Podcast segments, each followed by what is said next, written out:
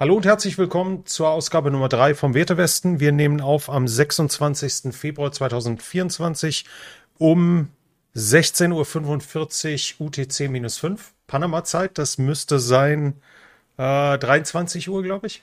23 Uhr irgendwas um den Dreh in Deutschland. Ich weiß jetzt nicht genau. 23.45 Uhr, ja. 23.45 Heutiges Thema mhm. ist, heutiges Thema ist Israel, der Krieg gegen die Hamas mit den Verbindungen. Ähm, darüber wollen wir uns heute, damit wollen wir uns heute befassen. Ähm, Marc, du hast gesagt, die, die Israelis haben ein paar Zahlen veröffentlicht. Vielleicht können wir gleich mal mit denen anfangen. Ja, ist schon ein paar Tage her und das sind jetzt offizielle Zahlen der IDF. Äh, sie sagen, dass von den 31.000 Hamas-Kämpfern bereits 12.000 getötet worden sind. Getötet worden sind. Ähm, das sind wahrscheinlich Zahlen, auf die man sich verlassen kann. Ich glaube dass, nicht, dass die Israelis hier ähm, Grund haben, die Zahlen zu, nach oben, also zu übertreiben. Könnte natürlich sein, dass Netanyahu, aber wie gesagt, das ist keine Angabe der israelischen Regierung, sondern der, der Armee, der IDF. Da werden allerdings ja. auch, da werden auch Zahlen mit dabei sein mit Leuten, die mit Bombenangriffen getötet wurden, wo man nicht unbedingt jeden einzelnen kassiert hat und identifizieren konnte. Also das ist, das könnten Theo, wenn wir dabei bleiben und, und sagen, Bombenangriffe gehören mit dazu, dann könnten es theoretisch ein paar mehr sein. Es könnten aber auch ohne weiteres 1000 oder 2000 weniger sein. Ich denke mal, die darauf, das sollten wir, wenn wir uns die, die Zahlenerhebung anschauen, das sind nicht alles Leute, die mit Erkennungsmarke um den Hals oder der Waffe in der Hand gefunden wurden. Aber ich meine, die Größenordnung von 10.000 ist ja mal ein, ein, Ansatzpunkt. Und in der Größenordnung davon ist wahrscheinlich auszugehen, ja. ja. Sie haben auch gesagt, dass über 31.000 Bombardements geflogen wurden seit dem 7. Oktober. Äh, davon 1.000 im Libanon, aber eben dann 30.000 äh, auf Gaza. Das ist schon eine ganze Menge. 30.000 Einsätze. Ja, dann können wir uns die Zahlen mal anschauen. Ein Drittel der Terroristen getötet, bedeutet zwangsläufig zwei Drittel sind übrig. Äh, wenn man die Infrastruktur, die Kommandostrukturen, die Köpfe ausschaltet, dann sind die sicherlich weniger gefährlich, als wenn es nur ein Drittel gleichmäßiger Abnutzung wäre. Aber das bedeutet, sie sind alles andere als fertig mit dem, was sie erreichen wollen. Wenn Hamas vernichtet werden soll, dass sie nicht jeden einzelnen Hamas-Kämpfer finden werden, das ist ihnen selbst auch klar. Aber 20.000 Mann übrig bedeutet, dass sie mehr oder weniger in der Lage sein werden, sich zu reorganisieren und dass sie wahrscheinlich nach wie vor klar die stärkste Kraft im Gazastreifen wären, sodass sie auch anschließend in der Lage sein sollten, ihre, ihre Position wieder zu konsolidieren. Und wenn wir uns das anschauen, müssen wir sagen, das, das militärische Ziel, die Hamas als Faktor im Gazastreifen auszuschalten, ist bislang ganz klar nicht erreicht. Ähm, also man sieht auch, also oder es wird darüber berichtet, dass im Norden, in den Bereichen, wo sich die IDF zurückziehen, auch immer wieder ja, also mehr oder weniger versprengte Gruppen der Hamas oder der Qassam äh, aus den Tunneln kommen, die IDF vielleicht auch aus Hinterhalten dann wieder angreifen beziehungsweise wieder ähm, bestimmte zivile Schutzschilde einnehmen, aus, ja, in, aus, in denen sie Stellung beziehen. Allerdings äh, wird davon ausgegangen, dass diese doch ähm, von der Kommandostruktur, die sich jetzt komplett im Süden in Rafah befindet, getrennt sind, dass die autonom agieren. Deswegen gibt es ja auch keine, keine Handynetze, keine Handynetze äh, in Gaza mehr und so weiter. Also die IDF versuchen hier die Kommunikation zwischen, zwischen diesen verstreuten Einheiten und äh, den Kommandeuren im Süden zu unterbinden. Aber ähm, dann gibt es natürlich noch einen weiteren Hinweis, der eigentlich dafür spricht, dass zwar noch ein Großteil der Hamas existiert und man muss sich ja auch vergegenwärtigen, dass das jetzt schon fast ein halbes Jahr äh, dauert, dieser Feldzug. Das ist schon mhm. äh, ja, ganz schön lange und, und das ist ja auch ein relativ ein kleiner Streifen Land. Ja, das ist nicht die Ukraine. Äh, allerdings eben hochgradig komplex mit diesen Tunnelsystemen. Also die haben da schon ganze Arbeit geleistet, um, um das so stark zu fragmentieren, dass, es, dass, es, dass man es nicht so einfach äh, aufräumen kann. Allerdings, äh, Ägypten baut ja jetzt Mauern, ich glaube sieben Meter hohe Mauern im Sinai, versucht dort einen Bereich abzugrenzen, in den es wohl äh, Flüchtlinge aus Rafah äh, lassen wird. Bisher hat sich Ägypten also wirklich mit, mit Händen und Füßen, mit Ausnahme vielleicht von ein paar Bestechungsfällen, äh, dagegen gewehrt, ähm, Flüchtlinge aus dem Gazastreifen äh, in den Sinai zu lassen. Ganz einfach, weil die Hamas äh, ein Ableger der, der Muslimbruderschaft ist und, ähm, und die Sicherheitslage im Sinai sowieso schon sehr, sehr brisant für die, für die ägyptische Regierung ist. Die wollen da einfach, äh, die wollen einfach nicht, dass irgendwelche Hamas-Leute durchsickern und, und eben äh, dann die ägyptische Armee im Sinai gefährden. Deswegen machen sie dort dicht, aber und, und außerdem war natürlich auch noch dieses politische Problem, äh, arabische Staaten wollen ja auch keine Flüchtlinge aus den Gazastreifen aufnehmen, weil man ihnen dann vorwerfen würde, dass sie quasi äh, der Deportation ja, der, der Gaza-Bewohner durch Israel Vorschub leisten würden. Und da war natürlich Ägypten bisher auch auf dieser Linie, aber hauptsächlich aus ja, PR-Gründen. Ne? Äh, dass es jetzt diese Möglichkeit schafft, um Flüchtlinge aus Gaza unterzubringen, äh, bedeutet eben aber eben darauf hin, dass erstens sie keine so große Gefahr mehr darin sehen, dass die Hamas äh, so, sowohl irgendwie ihre Stellung im Gazastreifen halten kann, als auch den Sinai verunsichern könnte.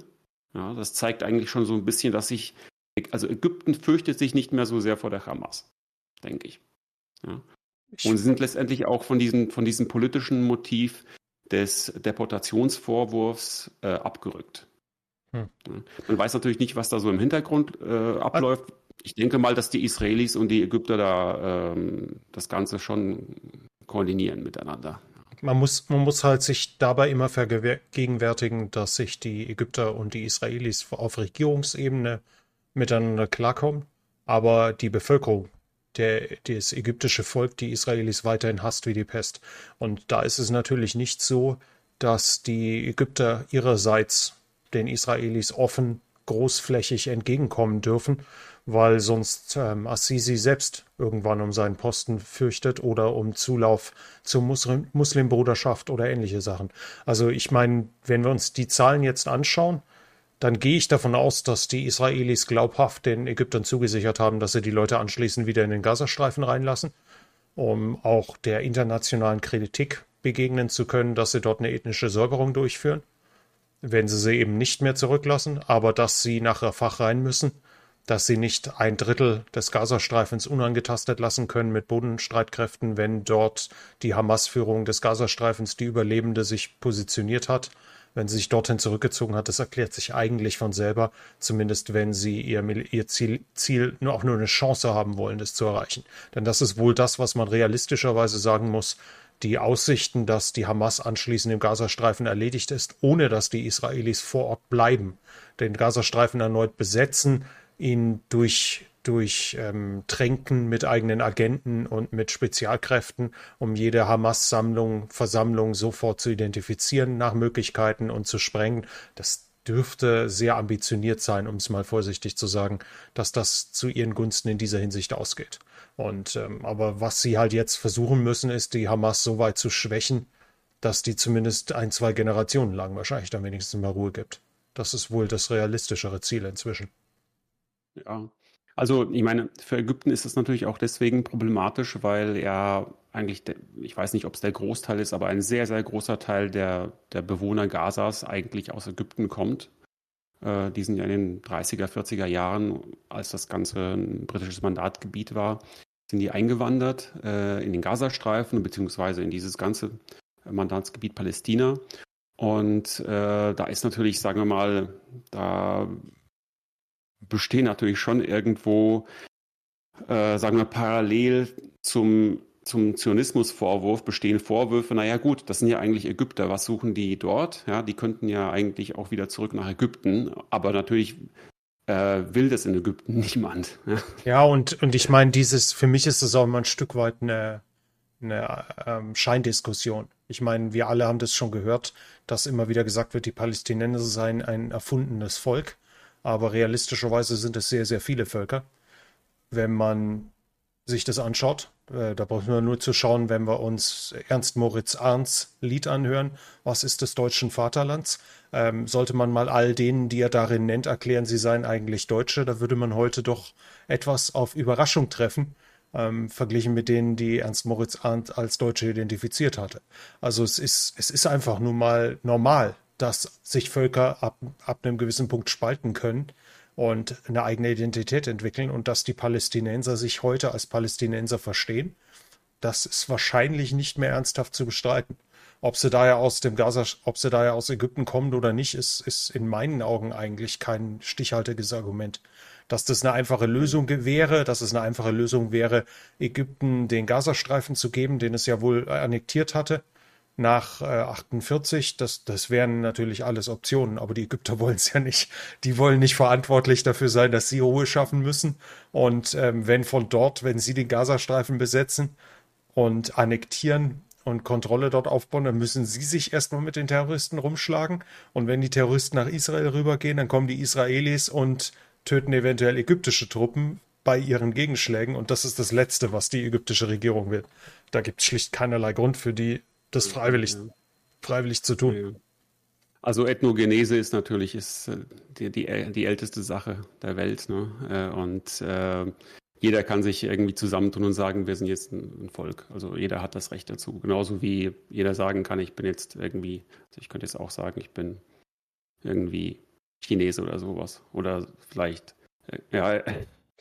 Sagen, sagen kannst du viel. Sagen ich kannst du viel. identifiziere mich jetzt einfach mal als, als Angehöriger äh, des Einhornvolkes oder sowas. Mhm. Gut. Aber ähm, die Frage ist dann natürlich, ähm, also ich wurde das mal auch in einem, in einem Livestream gefragt, äh, was, was ich von der Zwei-Staaten-Lösung zum Beispiel halte. Ne? Äh, weil letztendlich ist die, also wenn wir jetzt einfach sagen, okay, die Hamas ist noch nicht geschlagen, es wird noch eine Weile dauern. Ähm, äh, danach könnte es natürlich, also wenn Israel sie besiegt hat, könnte es dazu übergehen, ähm, auch, auch im Norden ähm, gegen die Hisbollah zuzuschlagen und da ein bisschen Ordnung zu schaffen. Es könnte anfangen, die Proxys Irans zu schwächen und dann letztendlich auch den Iran. Aber wie gesagt, dazu ist es noch viel zu früh. Also da Israel, die IDF sind mit der Hamas noch viel zu beschäftigt und, und es ist noch keine wirkliche Lösung des Problems abzusehen. Auch in die, Verbindung eben mit der Flüchtlingsproblematik in Rafah. Die nächste Frage ist, ob sie sich antun wollen, dass die Hisbollah ihre Raketendepots leert, indem sie sie auf Israel abfeuert. Ich meine, es gibt die Argumentation, dass die Israelis das jetzt alles klären wollen, weil lieber jetzt als in 10, 15 Jahren, wenn die Iraner die Bombe haben oder ähnliches kann man, kann man argumentieren, aber man, wir können ja heute sehen, wie gut, so zynisch es ist, der letzte Libanon-Krieg gewirkt hat. Denn dass die Hisbollah jetzt so in Anführungsstrichen pro forma kämpft. Ich meine, das ist mehr als nur pro forma. Die Israelis haben, ich weiß nicht, inzwischen über zwei Dutzend Gefallene oder sowas an der Grenze zum Libanon. Es gibt täglich Beschuss. Die Israelis schlagen fast jeden Tag im Norden zurück, aber verglichen mit dem, wozu die Hisbollah fähig wäre, ist das nicht der Rede wert.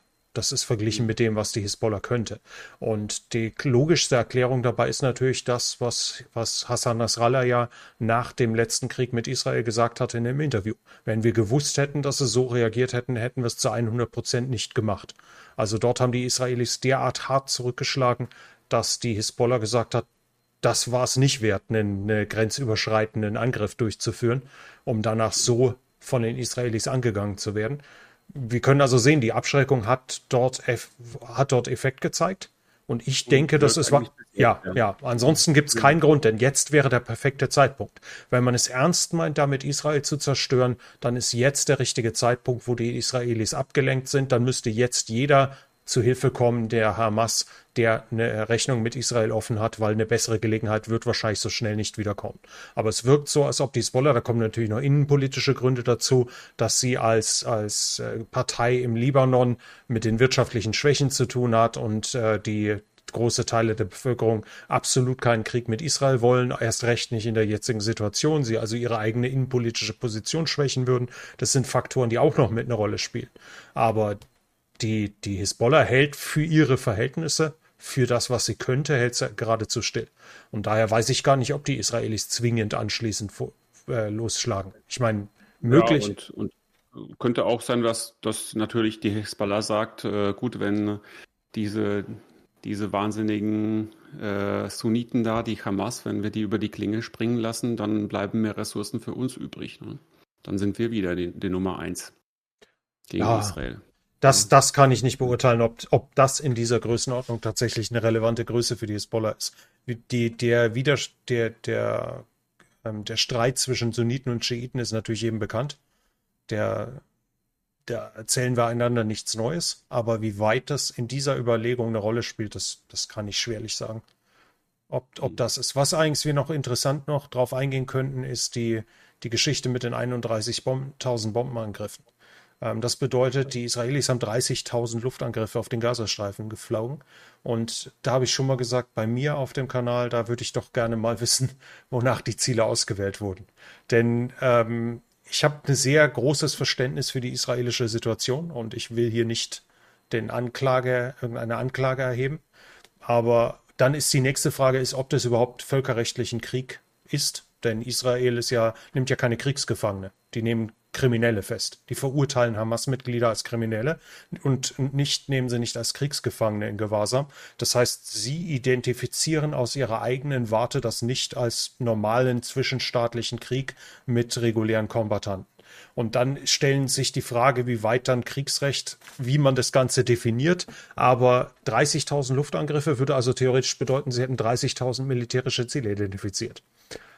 Oder wird da noch ein bisschen was anderes gemacht? Wir haben, ja, wir haben, wir haben die Hezbollah schon erwähnt. Ähm, gerade ging ein Video herum, wo einer im Norden, in Jenin, glaube ich. Nee, wo war's? Nee, war nicht Jenin. Also im Norden des Gazastreifens, Jenin ist ja gar nicht im Gazastreifen, wenn ich mich richtig erinnere, aber im Norden des Gazastreifens in einem Flüchtlingscamp, wo einer die Hamas massiv angreift, ähm, beschimpft und sagt, sie würden auch auf eigene schießen und wer habe den Krieg gewollt, den habe nur die Hamas gewollt und jetzt sterben alle und so weiter.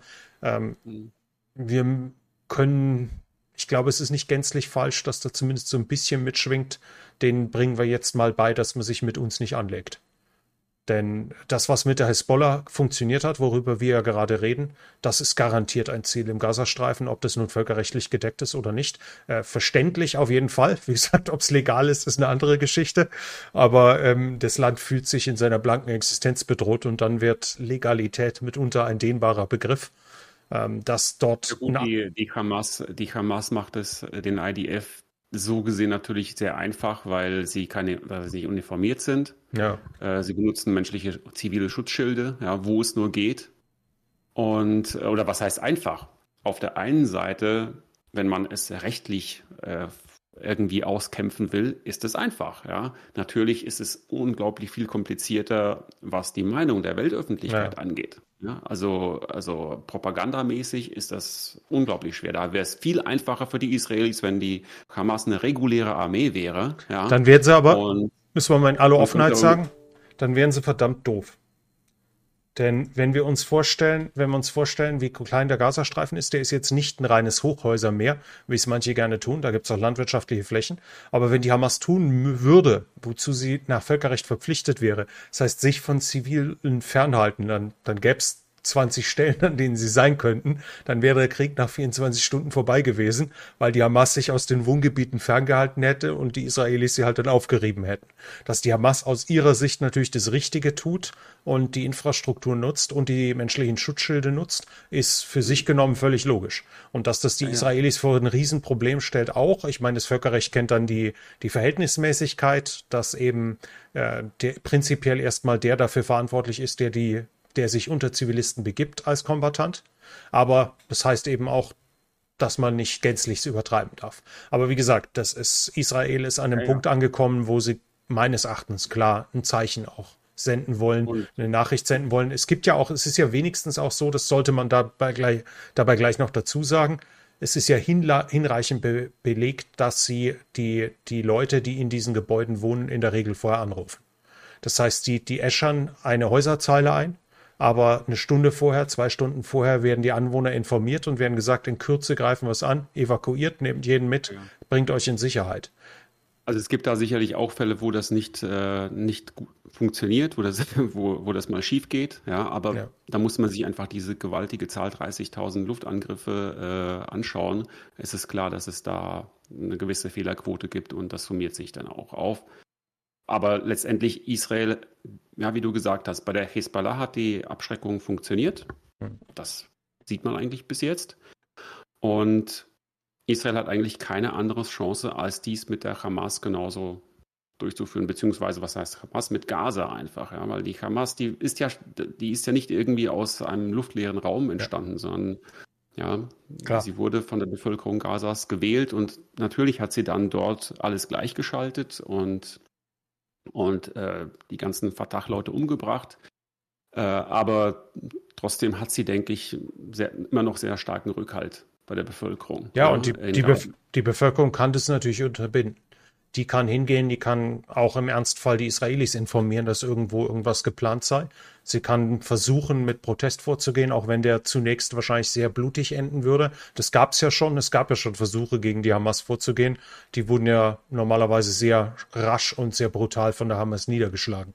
Aber klar, die Bevölkerung muss, muss zu der Erkenntnis gelangen, dass es besser ist, sich mit der Hamas anzulegen, als der Hamas zu erlauben, sich mit Israel anzulegen. Wie gesagt, wie weit ist völkerrechtlich? Hier, aber hier wurde eben sehr, also über viele Jahrzehnte sehr intensives Brainwashing betrieben, auch noch vor der ja. Machtübernahme der Hamas. Äh, ja. Und äh, das wurde dann auch noch von der UN beziehungsweise vom, vom Westen finanziert in den WRR-Schulen, ja, ja. Äh, was ja besonders pikant ist. Äh, und das hat das und das, das Interessante ist ja, wie äh, die UN-Verantwortlichen, aber nicht nur die UN-Verantwortlichen, es gab ja auch so ein Audit ähm, im Oktober, denke ich, ähm, oder im November, was die Hilfe für, für Palästina angeht aus Deutschland oder von der EU aus. Hm. Da wurde gesagt, nein, wir haben alles überprüft, äh, da geht alles mit rechten Dingen zu und nichts kommt bei den Terroristen an und so weiter. Und jetzt hat aber Israel, ich glaube jetzt im Februar, ne, wurden da wirklich Beweise, also wirklich ganz handfeste Beweise vorgelegt, dass ähm, Mitarbeiter der UNWRA Geiseln halten und so weiter. Ja. Ja. Und sich, sich an den Angriffen vom 7. Oktober direkt beteiligt haben. Und äh, ja, also da ist einfach dieses Muster zu sehen, dass sowohl bei der UN als auch bei den Finanziers im Westen wirklich immer so lange bestritten wird, bis es einfach überhaupt nicht mehr abgestritten werden kann, dass hier Terror unterstützt wird letztendlich. Ja. Ja, wir könnten dann natürlich gleich weitergehen, dass die, der Westen fleißig finanzielle Hilfen an die, an die Administration bezahlt und die wiederum Renten bezahlt, die an, an Häftlinge, die in israelischen Knast sitzen. Und je schlimmer das Verbrechen, desto höher die Rente. Das heißt, wer, wer zehn Israelis umgebracht hat, der hat danach finanziell für seine Familie ausgesorgt. Und das Geld schneidet sich die Fatah ja nicht aus den eigenen Rippen, sondern das bekommt sie aus dem Westen. Und ähm, der Westen stellt ihr das Geld zur Verfügung und sie hat es dann anschließend. Dass sie gleichzeitig versagt, aber wohl bei der Müllabfuhr und bei anderen Dingen, dass dort es Reformen angebracht wären, dass man dafür sorgt, dass Deutschland vielleicht nicht schon wieder für Judenmord bezahlt, wäre, wäre vielleicht eine sinnvolle Veränderung, die man, die man durchführen könnte. Denn es spielt ja keine Rolle, ob, ob dieser exakte Euro, der vom deutschen Steuerzahler nach äh, Ramallah überwiesen wird, ähm, ja. ob der direkt in den Händen eines Terroristen landet. Der kann ja auch die Müllabfuhr bezahlen. Aber dafür nimmt halt dann die, die PLO nimmt halt dann den Euro, den sie an, an Umsatzsteuern oder an Zöllen eingenommen hat und bezahlt damit den Terroristen. Am Ende spielt es keine Rolle, ob das der exakte ist.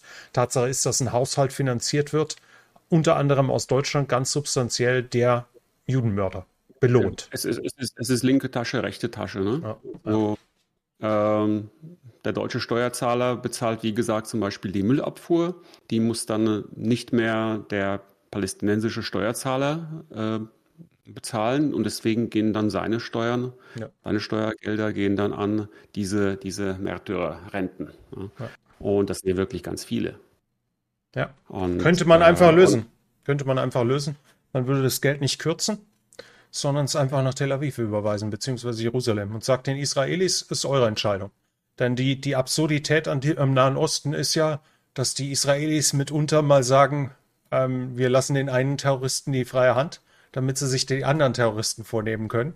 Ähm, teilweise ist das, das halt die Verrücktheit des Nahen Ostens. Wenn sich die Hamas mit dem islamischen Staat anlegt, dann, dann schiebt der Mossad eventuell mal eine Information an die Hamas weiter, damit die effizienter darin ist. Und dementsprechend ist es schlicht, die Israelis wissen, was notwendig ist. Und wenn die PLO zusammenbricht und dann dort anschließend ein islamischer Staat übernimmt, dann wäre es vielleicht besser gewesen, die Renten weiter zu bezahlen. Das heißt, wenn man das Geld nach Israel schickt und sagt, das Geld hier war für die Palästinenser vorgesehen, wir können es nicht mit uns vereinbaren, dass wir, dass wir Terroristenrenten bezahlen. Wenn ihr es aber wollt, eure Entscheidung, schickt es weiter. Ja. So könnte Aber man das einfach Es ist dann halt auch verständlich, es ist dann auch verständlich, dass äh, Netanyahu nicht möchte, dass die Fatah äh, wieder die Regierungsrolle im Gazastreifen übernimmt, was jetzt ja einige wollen. Ne? Aber wie, die Frage ist, was wird, was, wird im, was wird im Gazastreifen passieren? Also wie wird das Ganze dann administrativ geregelt? Ganz bestimmt. Aber ich weiß nicht, vielleicht willst du das, äh, willst du was dazu sagen? Oder? Ich kann, ich kann wenig dazu sagen. Die Vertrag ist sowieso, kommt sowieso nicht in Frage.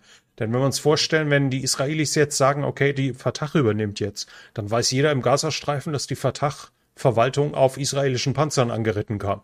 Das wird sie komplett diskreditieren. Das, das ist, das ist, da müsste. Sowieso schon ziemlich verhasst. Äh, genau, genau. Der Korruption. Ja. Also da müsste die einzige Möglichkeit, wo sowas funktionieren würde, wäre vielleicht, dass das Elend im Gazastreifen so horrend ist, dass die sich freuen, dass überhaupt wieder eine Verwaltung da ist, die nicht aus israelischen Soldaten besteht. Das ist vielleicht das einzige Szenario, wo die Fatah da irgendwie ankommen könnte, aber wenn es die Fatah nicht ist, wer dann? Wer soll es dann sein? Denn jetzt denkt man mal weiter. Ägypten, arabische Koalition UN. In jedem Fall bedeutet es, dass die die Verantwortung übernehmen müssen, Terroristen in Schach zu halten.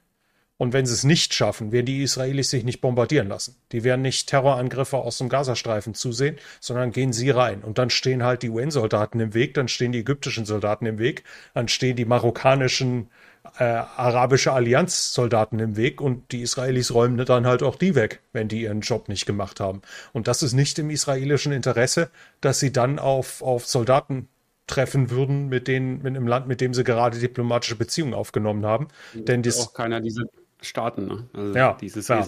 Also ich habe ich hab keine Ahnung. Ich habe keine Ahnung. Ich, ich weiß auch nicht, ob die Israelis schon irgendeinen Plan haben. Denn die Hamas können sie nicht zurücklassen. Das, das, das, das ist nicht denkbar. Auch wenn es am Ende vielleicht trotzdem so wieder kommt, ist es aktuell zumindest nicht wirklich denkbar. Die Fatah scheint nicht in Frage zu kommen aus den genannten Gründen, weil die kann sich nicht als Kollaborateur im, im, im Gazastreifen wird es nicht denkbar sein.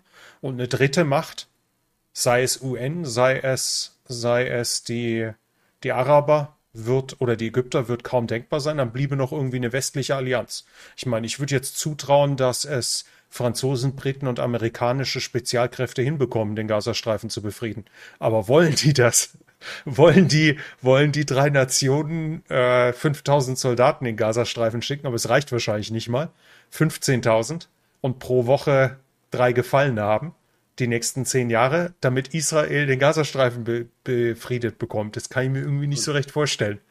Also ich habe also bessere bessere Argumente äh, für Dschihadisten, also sich eine neue, also die Intifada nach hm. nach Europa zu tragen, eine neue Dschihadismuswelle in Europa loszutreten, gäbe es ja gar nicht. Ja, damit will sich doch also äh, wir müssen einfach mit oder Israel Israel muss einfach mit dieser Realität leben. Das ist natürlich, also dass es von Nachbarvölkern umgeben ist, die, die es hassen, die diesen Staat zerstören wollen.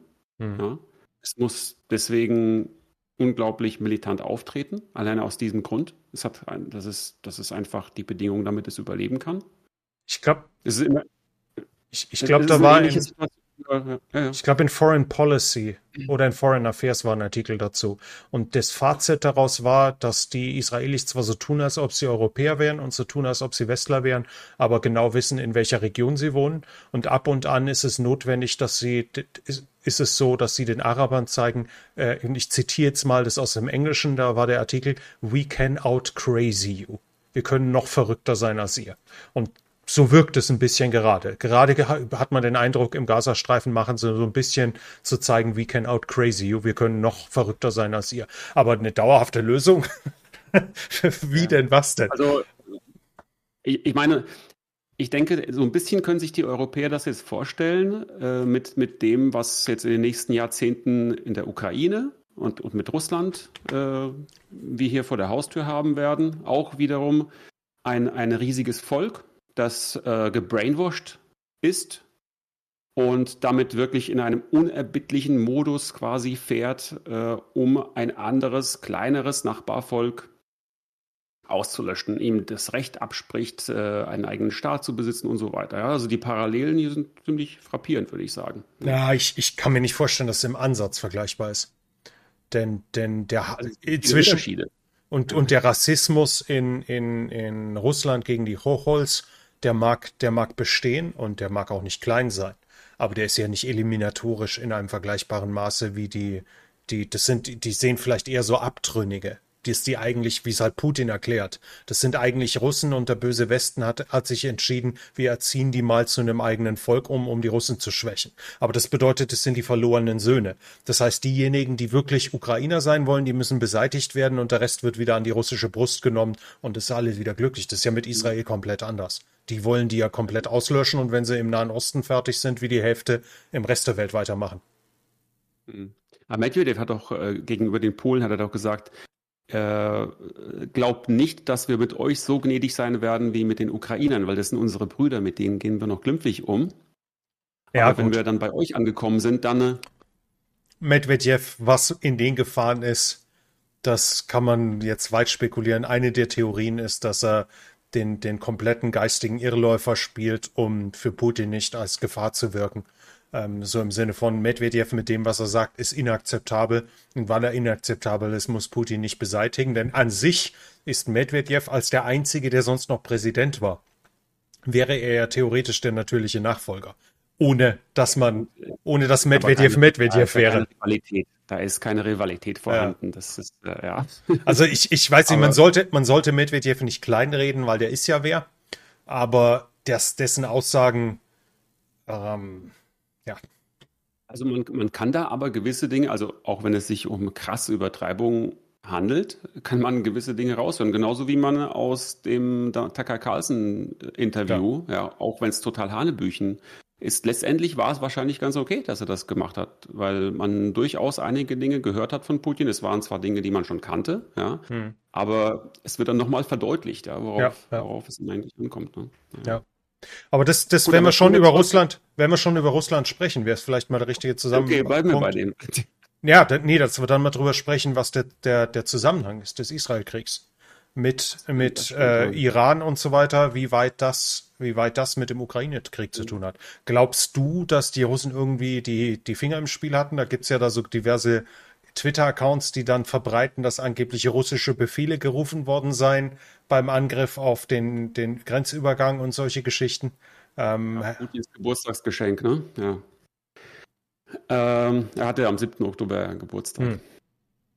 Ähm, äh, also es gibt da einen geopolitischen Zusammenhang, also unabhängig ob davon, ob da jetzt irgendwie äh, was, was wurde da gerufen? Ich, ich muss das mal. Nee, nee, ich, ich bin, ich, ich selber konnte nichts raushören und das ist ein ukrainischer Instagram-Account, der wohl mal irgendwo Berater in der Regierung war, ukrainischer Twitter-Account und der hat gemeint, dass da irgendwie ein, ein Befehl oder was mit dabei gewesen sei. Also ich selber habe es nicht rausgehört meines Erachtens, äh, es gibt, es gibt False Friends, es gibt äh, Worte, die klingen in verschiedenen Sprachen ähnlich also ich kann mir nicht vorstellen, dass da russische Soldaten mit russische Agenten mitbeteiligt waren. Wenn man sich anschaut, den Kontext, musste die Hamas irgendetwas in dieser Art und Weise machen, weil sonst wäre der Gazastreifen, die Belänge wären im, im Untergrund verschwunden. Die Annäherung mit, mit Saudi-Arabien stand bevor. Und wenn Saudi-Arabien die Israelis anerkennt, dann folgt der Rest, der nicht komplett von Terroristen übernommen ist, binnen, binnen eines halben Jahres hinterher und dann ist das palästinensische Thema eins, mit dem keiner der arabischen Staaten überhaupt noch was zu tun haben will. Auf diese Art und Weise haben sie jetzt zumindest mal bis auf weiteres eine Annäherung an, an Israel verlangsamt oder gestoppt. Sie haben sich wieder auf die Tagesordnung gebracht und mit dem furchtbaren Leid, was Ihr Angriff ausgelöst hat. Das darf man ja bei all meiner Kritik, bei all meinen Fragen, wie weit die Angriffe alle im Einzelnen gerechtfertigt sind, dürfen wir ja nicht vergessen, wer diesen Krieg begonnen hat. Und das war nicht Israel, sondern es war jemand, der genau wusste, was kommen wird, wenn sein Angriff erfolgreich ist. Dass die Israelis dann sagen, du, du, du und ein paar Sanktionen erlassen und es damit belassen, das war den, der Hamas klar, dass dies nicht der Fall sein wird. Also die Hamas hat es bewusst ausgelöst, um dafür zu sorgen, dass das ihr Anliegen und und die nicht, nicht verschwindet und dass die Annäherung gestoppt wird und dass das mit den Russen koordiniert war, das freut die Russen super. Aber dass da der GRU irgendwo mit involviert war, das, das oder der SWR oder irgendwas in der Art, das kann ich mir beim besten Willen nicht vorstellen. So, das, die Wahrscheinlichkeit, dass, äh, dass IDF-Soldaten miteinander Russisch sprechen, ist wahrscheinlich höher als, äh, ja. als auf der anderen Seite. Ja. ähm, aber ich meine, interessant ist ja eigentlich so ein bisschen das, also historisch dieses Verhältnis äh, Russlands oder der Sowjetunion zu den Palästinensern, zu den Arabern und zu Israel. Ja, mhm. Also rekapitulieren, weil äh, es gab da schon eine gewisse Veränderung. Mhm. Äh, wir dürfen nicht vergessen, dass eigentlich, also es wird ja oft gesagt, dass eigentlich diese, dieser Kernantisemitismus der im Nahen Osten und in der arabischen Bevölkerung herrscht, dass der eigentlich vor allem durch Nazi-Propaganda aus Deutschland äh, dorthin gebracht wurde. äh, und natürlich war es dann so, es gab ja diese zionistische Bewegung schon viel früher und sicherlich gab es da äh, Reibereien, aber der, gerade an Organisation, der nahm dann eigentlich erst in den, in den 40er Jahren, äh, wahrscheinlich unter, unter Beihilfe, unter Mithilfe ähm, der Hitlerregierung.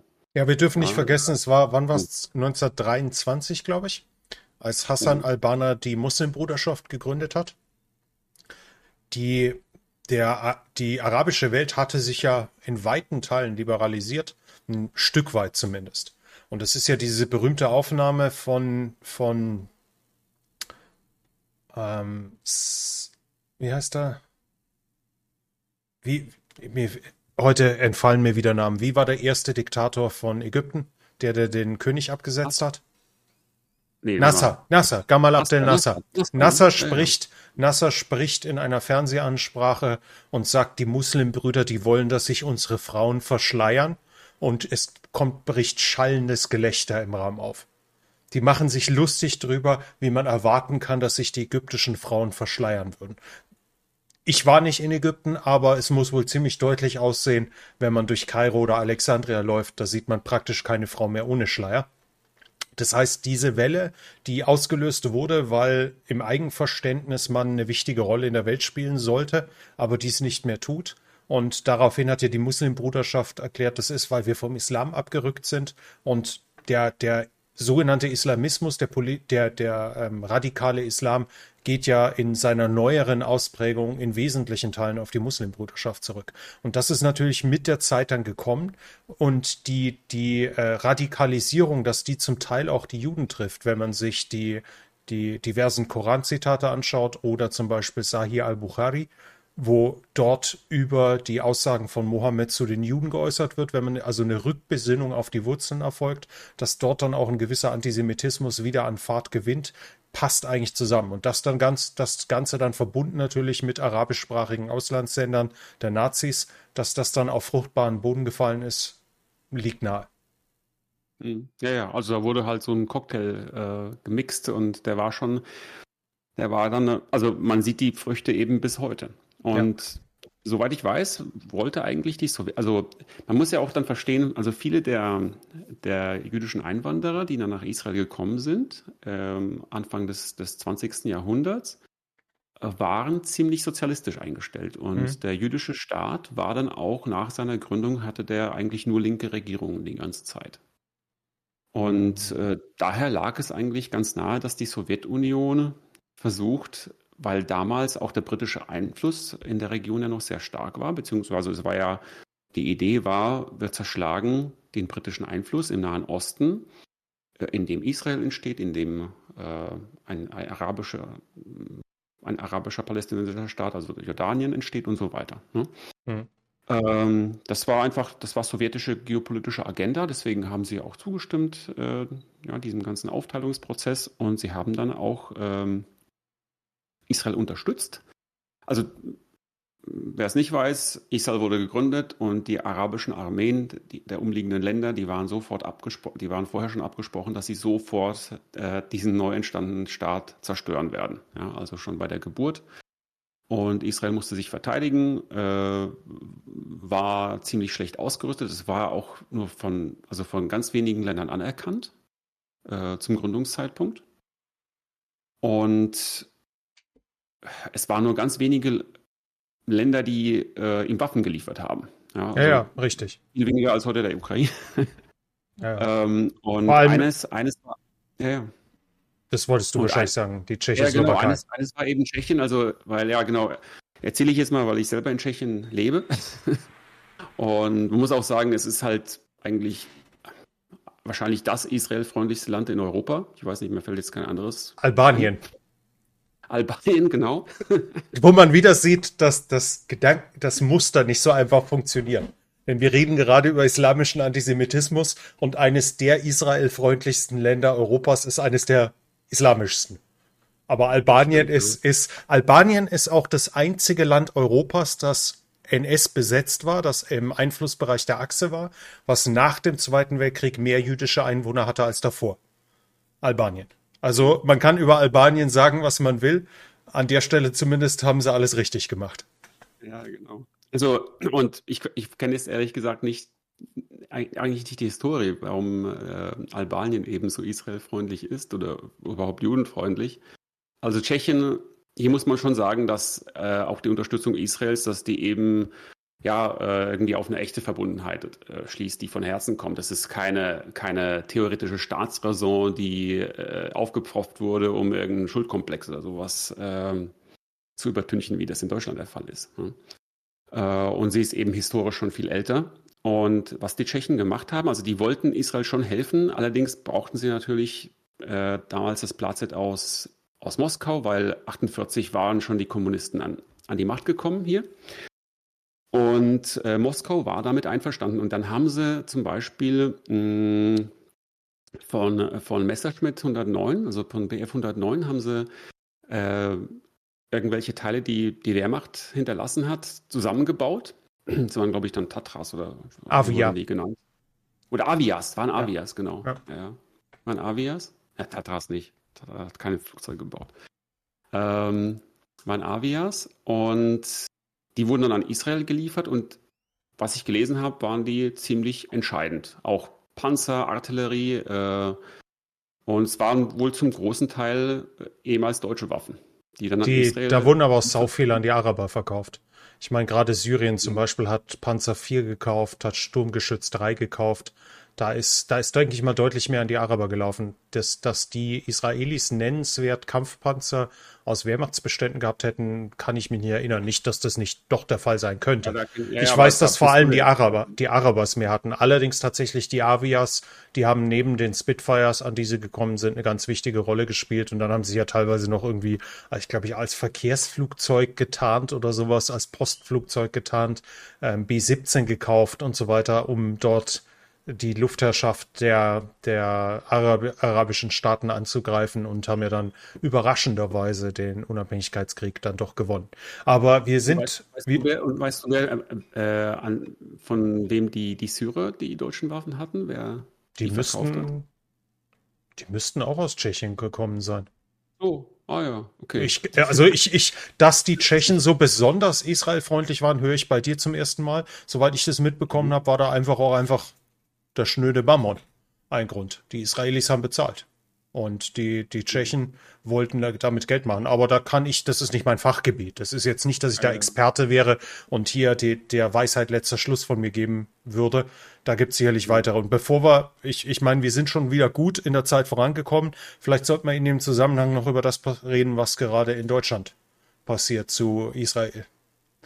Denn da tut ja ein Teil der Bevölkerung und ein Teil der Medien so, ist ja jetzt furchtbar überrascht, dass es Antisemitismus in Deutschland gibt, der nicht von Glatzköpfen ausgeht, die in dem rechten Arm Zuckungen verspüren. sondern äh, angefangen mit Migranten hin zu äh, linken Organisationen, wird auf einmal entdeckt, dass Antisemitismus kein rein rechtes Privileg ist. Und wenn ich mir das anschaue, muss ich sagen, ähm, das ist ein, so ein Internet-Meme. Imagine my shock. Wie, ich bin unfassbar überrascht, nachdem ich glaube 2005 an der Uni Würzburg bei Professor Daxelmüller bereits eine Seminararbeit geschrieben habe über linken und muslimischen Antisemitismus. Mich hat es nicht überrascht. Wer aufmerksam betrachtet hat, hat in jedem Waffengang, den Israel in den letzten 20 Jahren hatte, gab es diese Demonstration bereits. Die waren halt noch erheblich kleiner. Und damals, damals war noch mehr Toleranz aus der, aus der Medienlandschaft da, weil, weil die insgeheim vielleicht auch Sympathien mit den Arabern hatten mit den Palästinensern und eben nicht dann ein dermaßen dermaßenes Massaker dem Ganzen voranging. Das heißt, es war, es war deutlich einfacher, die Israelis durchweg zu verurteilen, wenn gerade mal drei Soldaten an der Grenze getötet wurden und ihre Leichen über die Grenze verschleppt wurden, wie, wie von der Hisbollah getan, und der Israelis dann eine Invasion im Nachbarland beginnen, als wenn ein Terroranschlag verübt wird, der auf Deutschland hochgerechnet ja über 10.000 Tote bedeuten würde. Ich meine, die Israelis also, haben, haben in der Bevölkerung so viel verloren, wie wenn in Deutschland an mhm. einem Tag 10.000 Deutsche bei einem Terroranschlag umkommen würden. Und dann halt, ja. dann halt zu sagen, okay, jetzt vielleicht zu feiern, jetzt vielleicht Israel Hass zu verbreiten, ist nicht so ganz angemessen und deswegen sind sie jetzt plötzlich überrascht. Ich, ich frage mich, wie, wie kann man davon überrascht sein? Das war alles vorher absehbar, es war auch alles vorher bekannt. Die EU hat 2013 eine Studie veröffentlicht, wo sie Juden in, innerhalb der EU gefragt hat wie ihre Erfahrungen zu Antisemitismus sind. Und die Studie hat ergeben, dass der höchste identifizierte Anteil an äh, Antisemit an Ursachern für Antisemitismus. Ich habe sie irgendwo. Lass mich einen Moment schnell raussuchen. Ich will jetzt keine falsche Zahl sagen. Es dauert nicht lange. Und zwar. du das findest, also. Ja. Oder hast du es schon? Ich hab's, ich hab's schon, ja. Ähm, Seite 13 in der EU-Studie, ähm, die war im Hinblick auf den schwerwiegendsten Vorfall antisemitischer Belästigung aus den letzten fünf Jahren nannten beispielsweise 27 Prozent der Befragten jemanden mit extremistisch-muslimischer Orientierung, 22 Prozent jemanden mit linksgerichteter politischer Orientierung und 19 Prozent jemanden mit rechtsgerichteter politischer Orientierung als Täter. Das war 2013 und 2010 war die Euro die, der muslimische Bevölkerungsanteil in Europa 3,8 Prozent. Aber sie haben drei Jahre später bereits mit Abstand die größten, den größten Anteil an antisemitischen äh, Vorfällen verursacht. Und wenn man diese Zahlen waren ja frei verfügbar. Und das ist eine, eine EU-Studie, die ich kann für die, die sie selber suchen wollen, das ist Diskriminierung und Hasskriminalität gegenüber Juden in den EU-Mitgliedstaaten, Erfahrungen und Wahrnehmungen im Zusammenhang mit Antisemitismus von der European Union Agency for Fundamental Rights. Das ist die Studie von 2013. Kann jeder selbst überprüfen. Dort steht es drin. Das war bekannt. Und da sollte man dann nicht überrascht sein, dass irgendwas dann passiert. Die gleiche das ist die gleiche Überraschung, wie wenn Putin plötzlich ein Nachbarland angreift. Wer hat das denn, wer hätte das denn gedacht? Ne? Wer hätte, wer hat das kommen sehen? Ja. Aber. Ich meine, ja. ich meine, dass so eine Großinvasion wie die jetzt durchführt, das war in dem Maße dann noch nicht zu erkennen. Aber ich meine, die Ant Juden, Juden ins Gas wurde schon vor, vor 2023 in Deutschland gerufen. Ähm, also ich denke, es ist, es ist, halt, sagen wir so, es war viel natürlich recht. Äh, das, das ist dieses Phänomen eines Krypto-Proxy-Antisemitismus, also Krypto, weil man nicht mehr gegen Juden, also eigentlich, man möchte ja irgendwas gegen die Juden sagen. Ne? Das ist äh, irgendwas, also ich, die haben da vielleicht doch irgendwelche Brunnen vergiftet, ne? Oder ja, und vielleicht waren sie doch selber schuld, dass äh, ja, wer weiß, ja. Äh, das möchte man, das, ich denke, das ist, das ist ja so, so ein Grundtenor, der, der häufig untergeschoben werden möchte, aber man darf das eben in Deutschland nicht mehr aussprechen. Deswegen muss es verschlüsselt werden. War das, Und das ist dann Israel-Kritik. War das Zwie Levi? War das Zwie Levi, der gesagt hat, die Deutschen werden den Juden Auschwitz nie verzeihen? Im Sinne von der Umstand, dass Deutschland dieses Menschheitsverbrechen begangen hat, lastet auf der deutschen Seele. Und dann ist es in sich sogar logisch. Wenn man das Opfer dämonisiert, dann war das Verbrechen weniger schlimm. Und also spätestens, also nicht, spätestens nach dem 6, spätestens nach dem Sechstagekrieg war Israel halt nicht mehr das reine Opfer, weil dann war es plötzlich die dominante militärische Macht. Und dann war also ein Mitleid mit dem Judenstaat nicht mehr angebracht, sondern dann konnte man ihn zum Täter erklären. Und dementsprechend ist der, ich meine, das waren die RAF-Terroristen, die im Flugzeug Selektion den Palästinensern dabei geholfen haben, jüdische Namen zu erkennen. Das ist ja jetzt auch nichts Neues. Das hätte man alles, alles, wie gesagt, ich, ich bin, ich sitze da und ja. wenn ich mir die Empörung in den deutschen Medien und in den deutschen Netzwerken anschaue, dann schüttle ich meinen Kopf. Davon sollte keiner, hätte keiner überrascht sein sollen. Dass das gerade auf mhm. den Straßen passiert, dass die Bejubelung von Abschlachten von Juden, dass das bejubelt wird in gewissen Kreisen in Deutschland, dass, und dass diese Kreise vielleicht auch Leute mit Glatzkopf sind und die den rechten Arm heben, aber eben bei weitem nicht nur. Das hätte niemanden überraschen sollen. Ja. Und also ich, also ich denke, dass einfach äh, meistens diese Israel-Kritik wirklich äh, antisemitischen Hintergrund hat. Sind die, ja, die, ähm, ja. Ich meine, man kann Israel, also ich meine, wir haben ja auch Israel, wir haben auch Videos gemacht, in denen wir gesagt, in denen wir gesagt haben, äh, Netanyahus Regierung äh, äh mit Rechtsradikalen äh, ist der Weg in die Hölle. Ja, äh, okay, das, aber das kann man, denke ich, sagen. Ja, aber in vielen Fällen äh, ist einfach diese, diese pauschale Israel-Kritik wirklich antisemitisch motiviert. Und dann ist es natürlich auch praktisch, also man kann es zum einen verschlüsseln, seinen Judenhass, äh, indem man eben sagt, es ist Israel-Kritik, es ist nichts gegen Juden. Und zweitens kann man dann eben Proxy vorschieben. Und der Proxy ist dann idealerweise jemand, der noch keinen Holocaust begangen hat und ähm, zumindest nicht an Juden. Und äh, wenn das irgendwelche Einwanderer sind, dann, äh, also eigentlich könnte man sagen, dass, dass die schon ein bisschen missbraucht werden dazu, oder? Von, Ich glaube, die brauchen keinen Missbrauchen. Die tun das ganz, die können das ganz alleine. Und wenn wir, aber wenn wir über, über Israel-Kritik und Antisemitismus reden, sollten wir es vielleicht noch für die Zuschauer ein bisschen noch einordnen. Ich denke, die beste Beschreibung stammt hier von Henrik M. Broder, der gesagt hat, äh, Israel-Kritik wird antisemitisch, wenn man Israel übel nimmt, was man anderen nicht übel nimmt. Das, denke ich mal, ist die einfachste und simpelste Beschreibung. Wenn ich mir vorstelle, dass es hier nicht Israel-Palästina ist, sondern äh, Großbritannien und was weiß ich wer oder Polen und Slowaken. Wenn die Slowaken einen solchen Mordanschlag begangen hätten in Polen und die Polen würden auf die Art und Weise reagieren, würde man dann mit der gleichen Empörung reagieren. Und ähm, in, in der Hinsicht, denke ich mal, ist es ein guter Ansatz, dass man Israel kritisieren darf, dass man die Regierung kritisieren darf, dass man die, die gerade die jetzige Regierung mit doch einigen spannenden Extremisten da drin das erklärt sich von selber, aber es ist halt ein Unterschied, ob ich das Land delegitimiere, ob ich äh, es diskreditiere, ob ich es dämonisiere. Das ist halt der was, Unterschied. Was besonders auffällt, dass eben viele, die sich jetzt empören und Waffenstillstand äh, schreien, ähm, zum Beispiel nichts gesagt haben, wenn, äh, was weiß ich, die, die Houthi im Jemen die Zivilbevölkerung massakrieren, wenn, ja. wenn, äh, die, wenn, die, wenn die Türken in Syrien die Kurden massakrieren. Ja. Es gibt, ähm, es gibt diese, diese Statistiken, die, die aktualisieren sich natürlich alle paar Jahre neu, aber irgendwie so die Israelis haben ein Prozent der, der arabischen Toten verursacht seit, seit ihrer Staatsgründung, sowas in der Größenordnung.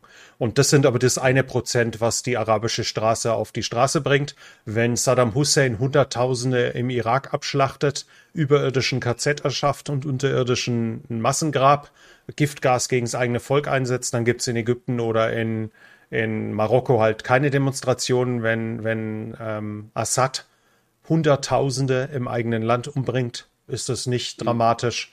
Aber wenn der Jude aber, irgendwo ist, dann, dann wird es kritisch. Aber ist das eigentlich nicht, ist das nicht rassistisch gegenüber äh, also Arabern und Türken zu sagen, naja, die Israelis, die müssten doch, die müssen doch viel höhere moralische äh, Grundsätze befolgen als, als die anderen. Das kann, das kann ja wohl nicht wahr sein, oder? Sind wir da nicht bei Jean-Jacques Rousseau und dem edlen Wilden? Das, das ist ja eins, eine Sache, die ich persönlich den Linken sehr, sehr häufig vorwerfe, dass sie Menschen nicht mit gleichen Maßstäben messen. Dass für sie es ist, dass ganz offensichtlich dieser edle wilde Rassismus, dass wir also es mit, mit, das sollte man vielleicht erklären, dass man es davon ausgeht, das sind sozusagen so halbe Naturvölker und die darf man nicht, an denen darf man nicht die gleichen Maßstäbe ansetzen wie an uns Zivilisierten, sondern das sind eben edle Wilde die, die eben im Baströckchen ja, herumlaufen und deswegen auf ein Podest gesetzt ja. werden, weil sie so naturnah sind. Das sieht man ja, sieht man ja, ähm, das ist leider ein, ein Motiv, was man sehr häufig sehen muss dass diese Art von Rassismus verbreitet wird, dass eben schlicht andere Maßstäbe angesetzt werden. Völlig klar. Das ist einfach ein Missbrauch des kulturellen Kon einer kulturellen Kontextuierung. Ja, also daran ist nichts Schlechtes, äh, Menschen in ihren kulturellen Kontext zu setzen, aber das darf natürlich nicht hm. dazu führen, dass man ihnen äh, also dass man Dinge rechtfertigt, die grundsätzlich gegen humanistische Maßstäbe verstoßen. Das ist die alte Geschichte mit dem Kolonialbeamten der Briten in, in Indien, wo der hinkommt und sagt, was ist denn hier los? Ja, das ist eine Witwenverbrennung. Wir in Indien verbrennen unsere Witwen und dann sagt der Kolonialbeamte und wir Briten hängen die auf, die das tun. Das ist die, das ist die Art und Weise. Also es gibt Dinge, die sind auch im kulturellen Kontext nicht akzeptabel.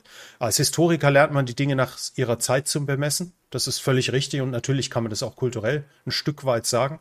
Man muss verstehen, dass, dass Kulturen unterschiedlich sind, dass Zeiten unterschiedlich sind. Zu manchen Zeiten waren Dinge völlig normal. Als wir beide aufgewachsen sind, war noch ein anderer Sprachgebrauch, der auch noch nicht mal negativ konnotiert verstanden war. da wurden Wörter benutzt, die heute inakzeptabel gelten. So verändern sich eben die Zeiten. Und dementsprechend sollte man eine Tonaufnahme von vor 40 Jahren nicht nach heutigen Maßstäben berechnen. Und kulturell muss da ein gewisses Verständnis bestehen, aber es muss halt bei der Witwenverbrennung aufhören, um es mal bei dem, bei dem Beispiel zu bleiben. Da würde ich zumindest sagen, dass dort ich kein, kein kulturelles Verständnis mehr, mehr haben würde. Und vielleicht nochmal, äh, weil wir davon, weil wir das äh, von dem Thema abgekommen sind, aber da eigentlich diese, diese kulturelle Kontext, der passt da ganz gut. Äh, weil eben sowohl die EU als auch die USA immer noch eine Zwei-Staaten-Lösung im Nahen Osten fordern. Und ich meine, theoretisch wäre das natürlich super toll, eine solche Zwei-Staaten-Lösung. Ähm, für, die Is also für die Israelis ist auch eine Einstaatenlösung nicht möglich, weil sie dadurch, also sagen wir mal so, es ist deswegen nicht möglich, weil die Israelis da keine politische Mehrheit in ihrem eigenen Staat hätten. Ja. ja schon jetzt. Äh, genau deswegen wollen viele ja die, Genau deswegen wollen viele ja die Einstaatenlösung, weil sie wissen, dass der Judenstaat in seiner Existenz dann aufhört. Das ist, denke ich mal, mit eines der Motive für die Einstaatenlösung zu sein. Dass die Palästinenser einen eigenen Staat brauchen, ähm, nicht ewig im Limbo dazwischen bleiben, ist eigentlich selbsterklärend. Die einfachste Lösung wäre, Gaza wird durch Ägypten annektiert, Jordanien, Westjordanland durch Jordanien und beide sorgen für Sicherheit. Aber das, die einfachste Lösung ist eben nicht immer die realistische. Das ist, ist undenkbar, aber für Israel ist es undenkbar, dass ein feindlicher Staat existiert. Was ist die schmalste Stelle Israels? Sind so 14 Kilometer. Das geht, da kann man kein Aufmarschgebiet einer feind, feindlichen Nation dulden, bis das Volk dort bereit ist, Israel als gleichwertigen Partner zu verstehen, als, als Nation, die nicht ausgelöscht gehört und entsprechend auch Maßnahmen intern zu ergreifen. Also äh, Bestrebungen ja. diesbezüglich zu unterdrücken. Und dazu gehörte dann eine Reform der Lehrpläne in den Schulen zum Beispiel. Der, der Hass gegen Juden wird ja auch weiterhin im Westjordanland ge gelehrt. Ähm, dort, wenn ich dort als Palästinenser mein Grundstück an den Israeli verkaufe, droht mir die Todesstrafe. Das sind, das sind Dinge, solange sowas ist, wird eine Zwei-Staaten-Lösung schlicht unrealistisch sein. Und wenn man sich, wenn man sich einfach anschaut, jetzt, also eigentlich, also ich denke, nach der jetzigen, sagen wir mal, Welt, Weltordnung, die eben nach dem Zweiten Weltkrieg entstanden ist und die durch die UN in ihrem jetzigen dysfunktionalen Zustand repräsentiert wird, mehr oder weniger, äh, wird es diese Lösung nicht geben können. Weil da einfach zu viele Leute äh, daran beteiligt sind, die einfach kein Interesse daran haben, dass, äh, dass ein, ein israelisches und ein palästinensisch-arabisches Volk nebeneinander in Frieden leben. Arafat, und Hania und Co. wären nicht Milliardäre, wenn es eine friedliche Zusammenleben geben würde. Oder es wäre zumindest viel schwerer. Das muss man klar sagen. Und die, der Rest sind einfach die, die Bevölkerung. Golda Meir kann man nur zitieren. Sie müssen einfach anfangen, ihre Kinder mehr zu lieben, als sie uns hassen und schon ist, schon ist es Frieden. Dass die Israelis nicht alles richtig machen, erklärt sich von selber. Dass nicht alles wunderbar ist auch. Und ähm, aber Tatsache ist es, solange das eine Volk in wesentlichen Teilen entweder die Israelis auslöschen will oder zumindest dieses Auslöschen toleriert in ihrer Mitte, wird ein, Israel, wird ein palästinensischer Staat einfach nicht, nicht, nicht denkbar sein, solange Israel ihn verhindern kann. Ja, also zurzeit, zurzeit würde ein solcher eben mit ein, also mit sehr hoher Wahrscheinlichkeit oder was, was mit Garantie in einen Terrorstaat äh, driften mit der Zeit, so wie es eben in Gaza passiert ist. Und der muss, der muss demilitarisiert sein, weil sonst erlauben die tatsächlich ein paar zehntausend Houthi-Kämpfern äh, über Jordanien einzureisen und an der Grenze aufzumarschieren. Und die Hisbollah auch noch mit und die Iraner auch noch mit. Das ist einfach nicht denkbar. Ein Staat, der überleben will und tatsächlich in seiner Existenz bedroht ist, der handelt nun mal anders, als man das im warmen Zentraleuropa sich vielleicht vorstellen mag. Also realpolitisch, so sehr ich das Wort Realpolitik nicht mag, äh, realpolitisch nicht denkbar. Ja, zurzeit. Man würde es ihnen wünschen. Ich würde es ihnen wünschen.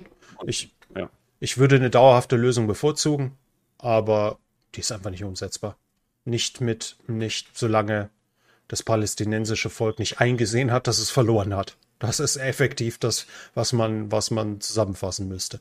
Denn sie haben zu viele Kriege in Folge verloren, die werden nicht mehr den Judenstaat beseitigen können. Ähm, jetzt wäre es an der Zeit, so wie Deutschland zu sagen, Elsass haben wir vielleicht historische Ansprüche drauf, aber ist weg. Äh, Pommern, Schlesien, Ostpreußen haben wir vielleicht historische Ansprüche, Ansprüche drauf, sind aber auch weg. Krieg haben wir verloren, jetzt machen wir Frieden und schließen das Kapitel, selbst wenn es ein paar von uns noch wehtut. Letztendlich, die Deutschen mussten auch durch durch die Hölle gehen, damit sie aufhören, sie über andere zu bringen. Ja. Tja. Ja. Und, und viele andere Völker auch.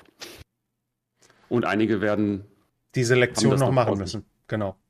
Gut, ja. das scheint mir ein guter Zeitpunkt zu sein, um es zu beenden. Dieses Video wird, das wird als Video veröffentlicht auf dem YouTube-Kanal Werte Westen und geht ansonsten über den Verteiler an die üblichen Podcast-Quellen, also Spotify, Apple und noch zwei, drei Amazon sollte es auch sein. Je nachdem, wo Sie es sehen, möchten wir Sie natürlich einladen zu abonnieren. Die, wir planen eine Ausgabe pro Woche, ist heute schon wieder zu lang geworden.